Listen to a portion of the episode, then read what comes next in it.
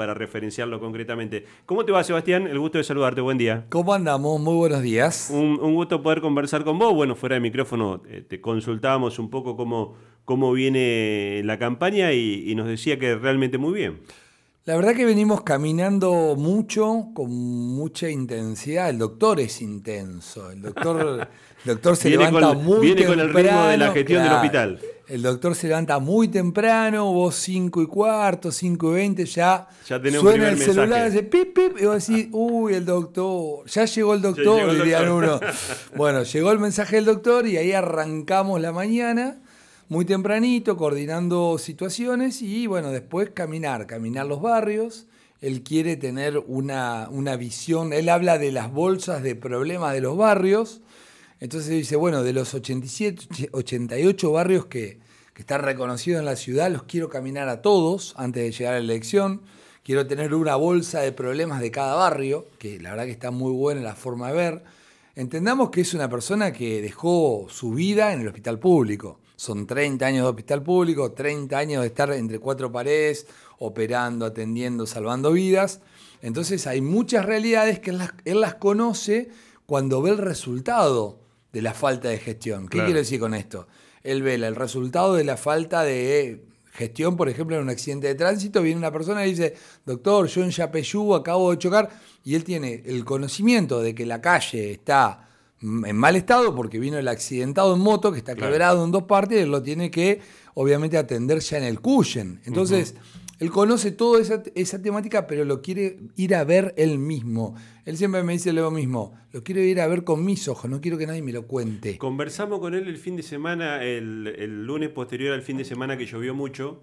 Y yo le pregunté precisamente eso, este, si, eh, esa recorrida por los sectores donde eh, más se había sentido el efecto de la lluvia tenía que ver con una toma de conocimiento y le preguntaba concretamente del tema del inconsciente colectivo de los santafesinos, que cuando viene mucha lluvia o el río está alto ya nos entramos a preocupar. Y a mí me llamó la atención eh, que él fuera al lugar a conversar con los vecinos de cómo estaba el tema de la defensa, los escurrimientos y demás. La verdad que es eso, es eso mejor imposible que, lo explique él, pero su preocupación es tener conocimiento fehaciente. A ver, no dista mucho de la realidad que él, que él generó cuando fue gestión. Yo siempre digo lo mismo. A mí me parece que es importante que alguien tenga una historia para contar. Para mí esa es una frase que engloba un montón de cuestiones uno siempre tiene una historia para contar. Algunos pueden ser desde una carrera política, que vienen trabajando en política 30 años, que bueno, eso lo analizará la gente al momento del voto, y otros dicen, bueno, yo tengo una historia para contar de mi gestión. En mi caso particular, es difícil hablar de uno mismo, pero la verdad que yo tengo cuatro años sobre un organismo muy importante, que fue el ANSES, fui director provincial, del, trabajé y salí con los mejores indicadores de ANSES de toda la historia de la provincia de Santa Fe. Eso es mi historia para contar. Y después la gente me eligió porque le gustó mi gestión en ANSES. Yo no soy político, no vengo de la política. Soy abogado, soy empresario, vengo de otro mundo, un mundo que no es el de la política. Y me involucré porque dije, basta de quejarme afuera. Digamos, un día dije, basta, no me voy a quejar más. Quiero que mis hijos sientan el orgullo de que di la batalla.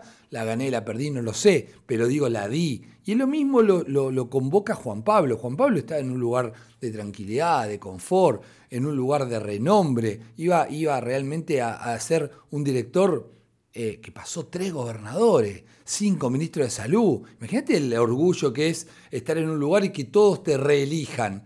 Y él dijo, no, no quiero estar más en mi lugar de confort, quiero ir por algo más desafiante, quiero realmente trabajar para mis vecinos, para mi ciudad, para lo que, lo que yo nací. Él nació en Santa Fe, tres generaciones de médico en la ciudad de Santa Fe. Tiene un compromiso que nadie tiene. Entonces, digo, a ver, eso es lo que uno lo motiva. Y te digo la verdad, a mí también me motivó para querer reelegir, porque teniendo un intendente como Juan Pablo Poletti, eh, realmente a uno lo motiva porque sabemos que tiene el coraje, la determinación, la valentía de tomar ciertos asuntos que en Santa Fe no se toman, que no se discuten, que no se plantean, cómo es la inseguridad, cómo es el espacio público, el orden, el orden, que no quiere decir ninguna otra cosa más que el, el orden. Hoy tenemos una ciudad realmente sucia, desordenada, que no hay control. Y realmente a los que somos hoy concejales y queremos muchas veces implicar o aplicar alguna ordenanza para corregir esto, cuando la voluntad política del intendente no coincide, hacemos proyectos, yo te, cuento, Fabián, tengo 70 proyectos de seguridad, desde algunos controversiales a otros menos controversiales. Lo que digo es, las discusiones, ¿dónde se tienen que dar? En el seno del Consejo. ¿Y por qué no se dan? ¿Por qué no la quiere dar el Ejecutivo? Porque al tener mayoría, a vos te bloquean la posibilidad de discutir. Yo planteo basta de trapitos, pero no por basta de trapitos, por la figura de la persona, que es un trapito que por ahí es un muy buen tipo que está en situación de vulnerabilidad hoy. Digo, basta de la figura, tenemos que ser más inteligentes, más creativos. Tomemos el modelo Mendoza, tomemos el modelo Bariloche, tomemos el modelo Paraná, pero no digamos que vamos a volver a licitar el estacionamiento medido con un sistema inteligente. ¿Qué es inteligente? Si tenemos 2.000 trapitos en las calles, ¿eso es inteligente? superponer una doble tributación, porque vos tenés que pagar el estacionamiento si no te ponen una multa. Y tenés que pagar el trapito porque si no te pincha la goma. Entonces, ¿qué es inteligente de eso? Estamos en la prehistoria. Además, Sebastián, uno se pregunta, por ejemplo, tocaste un tema, un tema que nos toca a todos, que es el estacionamiento medido. Digo, ¿dónde va el dinero del estacionamiento medido? ¿Se vuelve a invertir en la ciudad? Eh, ¿Se sabe? Rentas generales, 80, entre 80 y 90 millones por mes que van a rentas generales. ¿Y qué, qué, devuelven? Lo mismo que el impuesto al bache. Yo te pregunto, yo pedí derogar el impuesto al bache porque me parece una vergüenza para el vecino de la ciudad de Santa Fe. ¿A dónde estaba el impuesto al bache? ¿Dónde iba? Rentas generales. Entonces, de nuevo, 60, 70 millones de pesos mensuales que se recaudan. ¿Y dónde van? Rentas generales. Y después rentas generales para cualquier cosa, pero no van específicamente a la asignación. Entonces yo digo, estacionamiento medido, no se puede utilizar fondos del SEOM, que es el estacionamiento medido inteligente que recauda, para tratar de a personas que tengan, obviamente que no tengan antecedentes penales, que no tengan pedido captura, porque la verdad que entre los trapitos hay de todo, hay muy buena gente, gente que realmente está en una situación de vulnerabilidad, a esa gente que necesita un plato de comida, ¿no se lo puede acompañar un tiempo desde alguna figura, tratar de darle un, un ingreso, capacitarlos, tratar de darle una salida laboral? Estoy pensando, pero ese proyecto está presentado, me lo aprobaron y ahora hay un silencio de radio. ¿Por qué? Porque el intendente no lo quiere tratar. ¿Por qué? Porque le cuesta haber votado el registro de Trapito y nunca lo ejecutó.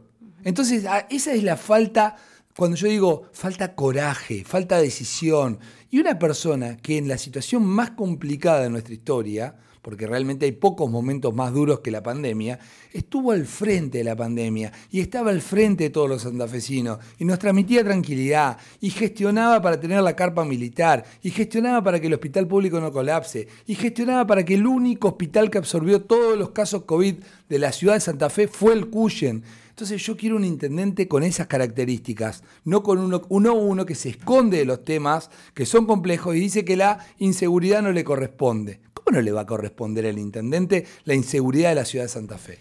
Sebastián, en ese plano les toca transitar una interna con dos figuras que se puede decir que ya pasaron por la Intendencia de Santa Fe, en particular Chuchi Molina acompañando a José Corral y bueno, el actual eh, Intendente eh, Jatón. ¿Cuál es la diferencia que ustedes tienen, la lista de Poletti, tu lista de la concejalía respecto de ellos y qué son las cosas que los unen para estar en el mismo frente? La verdad, nosotros somos formadores originales de Juntos por el Cambio. La esencia de esta, de esta nueva alianza es Juntos por el Cambio. Luego se incorpora el socialismo. En esa figura se incorporan varias líneas del socialismo. Jatón queda con un partido vecinalista, digamos, ¿no? porque no tiene candidato a gobernador, no tiene candidato a presidente, digamos, está con un vecinalismo discutiendo eh, la posibilidad de, obviamente, ser reelegido. Esa sería la primera diferencia que te podría decir, importante, porque no es menor. Hoy Juan Pablo Poletti tiene una línea directa con Carolina Lozada, Federico Angelini, presidente del PRO a nivel nacional. Y obviamente tenemos terminales también nacionales con respecto a lo que pase con la interna de lo que, los que vayan a jugar. Todavía no se define, pero se está definiendo en estos días quiénes van a ser los candidatos a presidente que vayan eh, por la interna. Entonces, yo te diría que esa es la primera diferencia. Y la segunda diferencia que yo remarco y no me voy a cansar de remarcar es el hecho de tener una gestión que la verdad, y en esto voy a citar las palabras del, actual intendente, para, para que no se targiverse o digan que decimos algo que no, que no corresponde. El mismo intendente dijo que quería reelegir porque había cumplido el 40% y le faltaba el 60% de lo que tenía que hacer. Lo dijo él, como también dijo que estaba cansado y después se, se desdijo. Sorprende esto en muchos lados. Yo lo marco en Santo Tomé también, donde el intendente dice, estuve ocho años, pero no me alcanzó el tiempo para, para llevar adelante lo que yo quería hacer. La verdad que eh, es prácticamente incomprensible. Yo no, o sea, por eso digo, eh, si cada uno se hace cargo de sus palabras y no las quiere borrar, que se haga responsable. Él dijo que le faltaba el 60%. Yo soy abogado, no soy matemático, pero digo, si le falta el 60%, quiere decir que hizo el 40%. Si hizo el 40, yo me, digamos, tengo un título universitario, tengo algunos estudios, digamos, eh, lo que digo es, si hizo el 40%, en mi carrera era insuficiente. Era un, era un desaprobado, era un insuficiente, era, o sea, entonces vos me estás contando que te tengo que votar cuando ni siquiera aprobé la, la gestión, porque digo, es un 4. El 4, hasta ahora, viste que ahora cambiaron mucho la, las dudas. Un 4 sigue siendo no aprobado. Claro, un 4 sigue siendo no aprobado. Bueno, yo coincido, yo soy de esa escuela, digamos. El intendente pide el avance continuo, viste, no la nota. Seguir en carrera. Bueno, no lo sé, no me parece que sea nuestra forma de ver las cosas. Yo la verdad que eh, estoy muy feliz de que Juan Pablo debe haber sacado un 10 en el Cuyen, porque para mí es un orgullo lo que hizo en el Cuyen, porque hubo un montón de ciudades que colapsaron y nosotros en Santa Fe, gracias a él y gracias a la previsión y gracias a la gestión, gracias a la idoneidad y al equipo que tuvo, porque eso es algo muy importante, más de 2.000 personas trabajan en el Cuyen y él las coordinó, él las trabajó, él, lo, acordate los mensajes motivadores, porque mucha gente tenía miedo, vamos a ser sinceros, mucha gente tuvo miedo todos tuvimos. Yo estuve, Fabián, yo estuve internado en el Cuyen. Y la verdad que un día, esto no lo cuento mucho porque no corresponde, pero un día me aparece una carita con todos esos trajes de galáctico que aparecían, y era el doctor Poletti. Y abrió mi puerta y dice, eh, vamos, maricón, ¿qué te pasa? Arriba, arriba el ánimo, ¿qué te pasa? Y esas palabras, en momento duro, yo no podía respirar, estaba bastante complicado, neumonía bilateral, la verdad la pasé mal. Estuve internado, con todo lo que acarrea, dejás tu familia, tus hijos. Mi mujer también tenía COVID, gracias a Dios más leve. Pero imagínate la situación lo que era. Entonces, en ese momento vos decís, la verdad que yo quiero un líder así. Un tipo que esté en los momentos duros, que esté en los momentos complejos. No se me esconda sobre, no se esconda por un debate que hay que dar, no se esconda cuando hay que resolver algo grave. Y entendés que está costando que la gente entienda cómo es el, el formato de estas pasos, porque vos me decías fuera de micrófono, eh, le explicamos a la gente que los rivales eh, ahora en La Paso son Jatón y son Chuchi Molina. Eh, por ahí la gente tiene, ahora Poletti no, total lo voy a poder elegir en septiembre. ¿Entendés que está costando que la gente por allí entienda la mecánica que van a tener las pasos? Sí, sí, yo eso es exactamente como vos lo explicaste, está perfecto. La gente tiene que entender que para que el doctor pueda ser elegido intendente, se lo tiene que acompañar el 16, el 16 de julio. Ahora, porque si no gana la interna, no va a la general. Esto es un proceso donde hay confusión por el hecho de lo que yo decía antes. Normalmente en Juntos por el Cambio no iba a estar Jatón, pero ahora en Unidos para Cambiar Santa Fe está el jatonismo incorporado. Entonces es una interna que es definitoria. La realidad no, uno no quiere, eh, digamos, adelantarse a los hechos, pero la realidad es que tiene muchas chances el que gane la interna de luego ganar la intendencia, porque hay un volumen, hay una necesidad de cambio. Vemos lo que está pasando en el país, digamos, ¿no? la verdad que hoy las opciones son estas. Entonces, la, la definitiva yo diría que no, no va a ser luego, va a ser ahora, el 16 de julio. Entonces, el que tiene interés de votarlo a eh, Juan Pablo Poletti, de votar la lista de concejales que yo encabezo acompañando también a Juan Pablo Poletti, lo tiene que hacer el 16 de julio, que es la fecha donde nosotros vamos a definir cómo queda, obviamente, el armado para luego competir en la definitiva. Esto es muy importante, te agradezco que lo remarques, porque es un punto que cuesta que la gente entienda, porque la gente lo ve en las diferentes recorridas, en los diferentes lugares que estamos, dice, doctor, yo lo voy a votar, yo lo voy a votar, pero nunca sabe si lo entiende que tiene que votarlo ahora o lo quiere votar en la definitiva creyendo que va a estar. No, si no pasamos esta etapa del 16 de julio, en la próxima no lo van a encontrar en la boleta, así que no lo van a poder votar. Así que es ahora.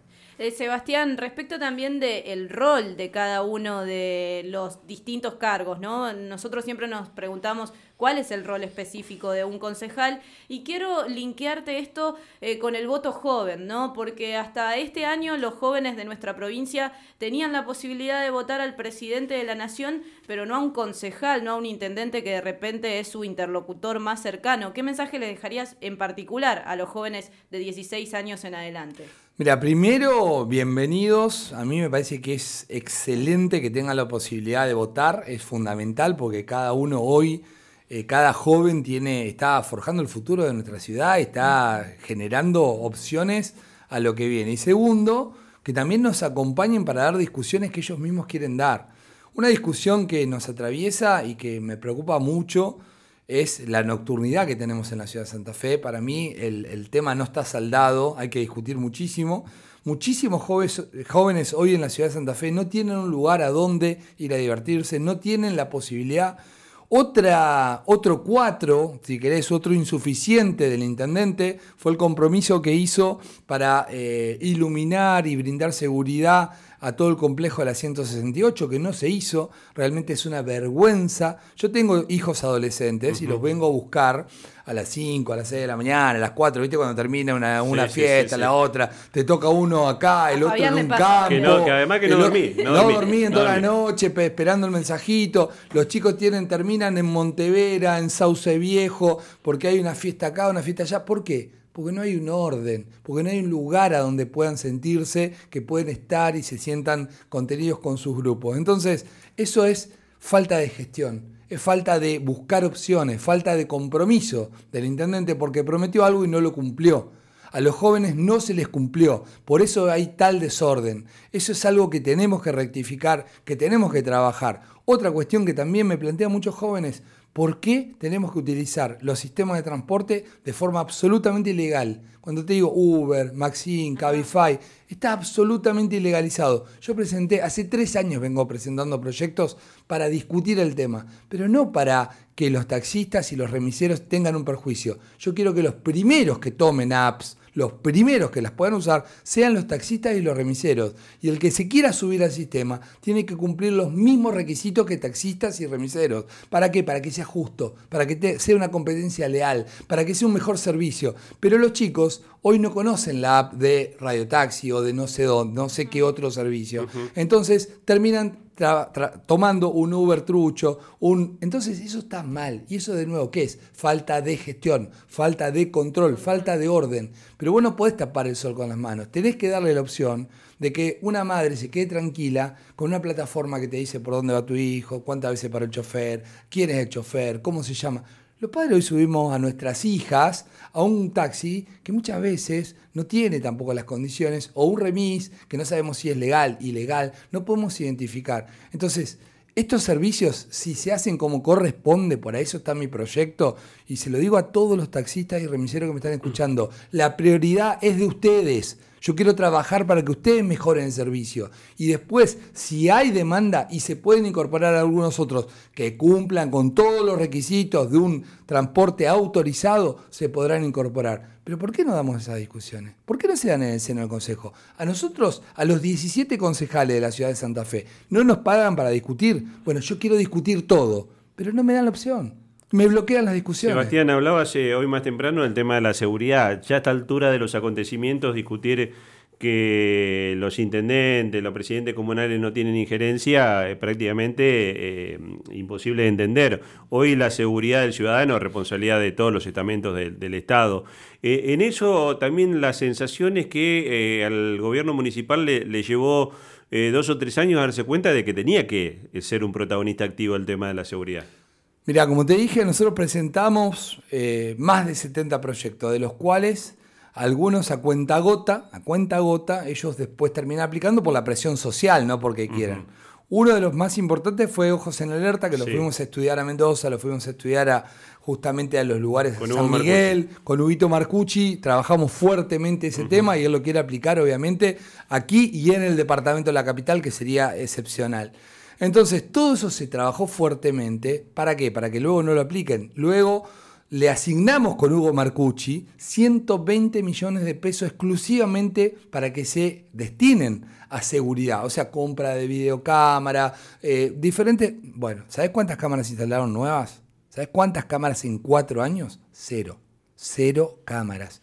De las 168, 170 cámaras que hay, creemos que funciona el 50%. Todavía no se pudieron vincular las cámaras de la provincia con las del municipio. ¿Y sabés cómo está nuestra central de monitoreo? Obsoleta, cuando en un momento fue referencia a nivel nacional. Entonces, ¿vos me podés explicar de qué seguridad se ocupa el intendente? no lo quiere tocar al tema, no se quiere hacer cargo, porque es obviamente complejo hacerse cargo si después no tenés gestión. Entonces lo que digo es cuando hablo de valentía, de coraje, yo quiero un intendente que se haga cargo de los problemas, que le ponga el pecho, que diga estoy acá presente, sea difícil o no sea difícil, pero me hago cargo del tema te corresponde un 30% de la seguridad de la ciudad. Bueno, hacete cargo de ese 30%. El otro 70% será de la policía provincial. Perfecto, interactúa, visita las comisarías, fíjate quién es el comisario designado, habla con los, con los policías, ayúdalos en lo que vos puedas. Tenemos 18, 18 camionetas. ¿Por qué no las podemos compartir o podemos interactuar? ¿Por qué no podemos subir un policía de la provincia a una camioneta de la GCI y actuar como en ojos en alerta que lo hacen en Mendoza, en San Miguel, en Rafaela, en diferentes lugares? ¿Por qué Santa Fe siempre está a la cola de ese tipo de iniciativa? Porque no hay voluntad política al no haber voluntad política, las cosas no se hacen. Vos también trajiste a la mesa de la discusión un proyecto que para muchos es polémico, que es la utilización de las, de, las taser, o de las taser. Sí, se este, puede decir de las dos sí, Exactamente, eh, por parte de la seguridad en el municipio. A ver, hoy nosotros lo vamos a discutir hasta jurídicamente, porque fíjate que se está aprobando en un montón de lugares. Municipio de Lanús está aprobado y es un municipio, no tiene delegación de la fuerza de la policía. Porque la taser no solamente sirve para la protección del mismo agente, de la GCI. A ver, hago un pequeño recordatorio. Tenemos 260 empleados de la GCI que le pagan al municipio. No es que son cuatro. 260. Entonces podrían también actuar de forma preventiva con algún tipo de acción mínimamente disuasiva. Entonces yo te pregunto, Fabián, les pregunto a los oyentes, si tiene que actuar un agente porque hay un delito, una fragancia ahí que la está viendo, está viendo que se comete el delito eh, in situ, ¿cómo actúa? ¿Qué hace? Lo llama, le dice, eh, no, dejá, pará, flaco. Y si lo agreden al agente municipal porque interviene para ayudar a una persona, una mujer, un niño, ¿cómo se defiende? No tiene absolutamente ninguna herramienta, nada, absolutamente nada. Entonces, para mí, ¿cómo no va a dotar a una fuerza municipal que trabaja en la prevención de algún tipo de elemento como mínimo disuasivo? Porque no genera ningún tipo de daño. Lo que hace es inmoviliza a una persona en una situación de alteración o de agresión. Entonces, ¿qué, tiene de, represivo? ¿Qué tiene? No vengamos con la ideología, porque con la ideología hay que ocuparse de la gente que le pegan los motochorros, hay que ocuparse de la gente que están matando para robarle un teléfono, hay que ocuparse de todo eso. Eso es ideología. Yo lo que digo es, empecemos a actuar, porque el delito nos está pasando por encima. Eh, tengo una última y tiene que ver con el ordenamiento urbano. Digo, a veces es muy difícil caminar en determinados horarios por el centro de Santa Fe, por ejemplo, y en particular un problema que seguramente debe estar en las bolsas de problemas que les dejan los vecinos y vecinas, que tiene que ver con las obras en construcción y la falta de ordenamiento. ¿Ustedes están pensando algo en relación a esto? ¿Tenés algún proyecto ya presentado de repente? Y la última, digo, por ejemplo, calle Urquiza. Eh, calle de circulación rápida con una ciclovía. ¿Cómo hacemos para ordenar estas cosas y que los vecinos y vecinas podamos tener el derecho a transitar por la ciudad? Mira, ahí tocaste dos temas que son muy importantes y que tenemos muchísimos reclamos a los vecinos. Primero, el tema corralitos. Viste que hay corralitos por toda la ciudad que realmente generan una, una complicación. Esa es la necesidad de mostrar obras en los últimos dos meses de campaña. Y las obras privadas también. Bueno, por eso muchas veces, pero, pero todo, perdóname, pero tengo que volver a, a, reunir todo y decirte, es gestión, es gestión, es control, es gestión sobre los actores que tienen que controlar. O sea, ¿cómo hacía Juan Pablo Poletti o cómo hacía yo, de nuevo, sin ponerme como ejemplo? Yo tenía 1.700 empleados en ANSES dos provincias, 36 oficinas, seis gremios. ¿Y por qué tuve productividad? Porque sabía delegar, porque contaba con un equipo, porque éramos eficientes y porque el jefe, quien les habla, recorrió cuatro veces las 36 oficinas en las dos provincias. Entonces, es presencia también, es estar encima, es ver por qué se demoran los expedientes. ¿Por qué Juan Pablo tenía gestión sobre 2.000 empleados del Cuyen? Porque estaba a las 5 de la mañana y se iba a las 10 de la noche. Entonces, lo que él dice es muy simple, hay que estar encima, hay que tener sentido común, pero sobre todo tienen que tener gestión, mucha gestión. Y hay cuestiones que la realidad, de nuevo, se desborda la situación, porque cuando se planteó la ciclovía en Urquiza, nunca se planteó que sea doble vía. O sea, no es de los dos sentidos la ciclovía. Pero como no hay control, la gente ya la tomó como doble vía. Entonces vos querés doblar a la izquierda y mirás para justamente tu mm. izquierda y te viene de la derecha una bici, como vienen, porque los chicos vienen como vienen, sin casco y sin ningún tipo de control y termina habiendo un accidente. Entonces, de nuevo, la falta de control termina en que hay un libre albedrío, hay una libertad, hay un libertinaje, muchas cosas que generan la falta de convivencia social, que para mí también es un título, la convivencia social, cómo la, y esto lo digo con Trapito, lo digo con Cuidacoche, lo digo con un montón de irregularidades que generan un malestar, la gente no está bien, vos hablas y no hay nadie que te diga, no, la ciudad está limpia, no, la ciudad está ordenada, no, la ciudad está controlada, no te lo dicen.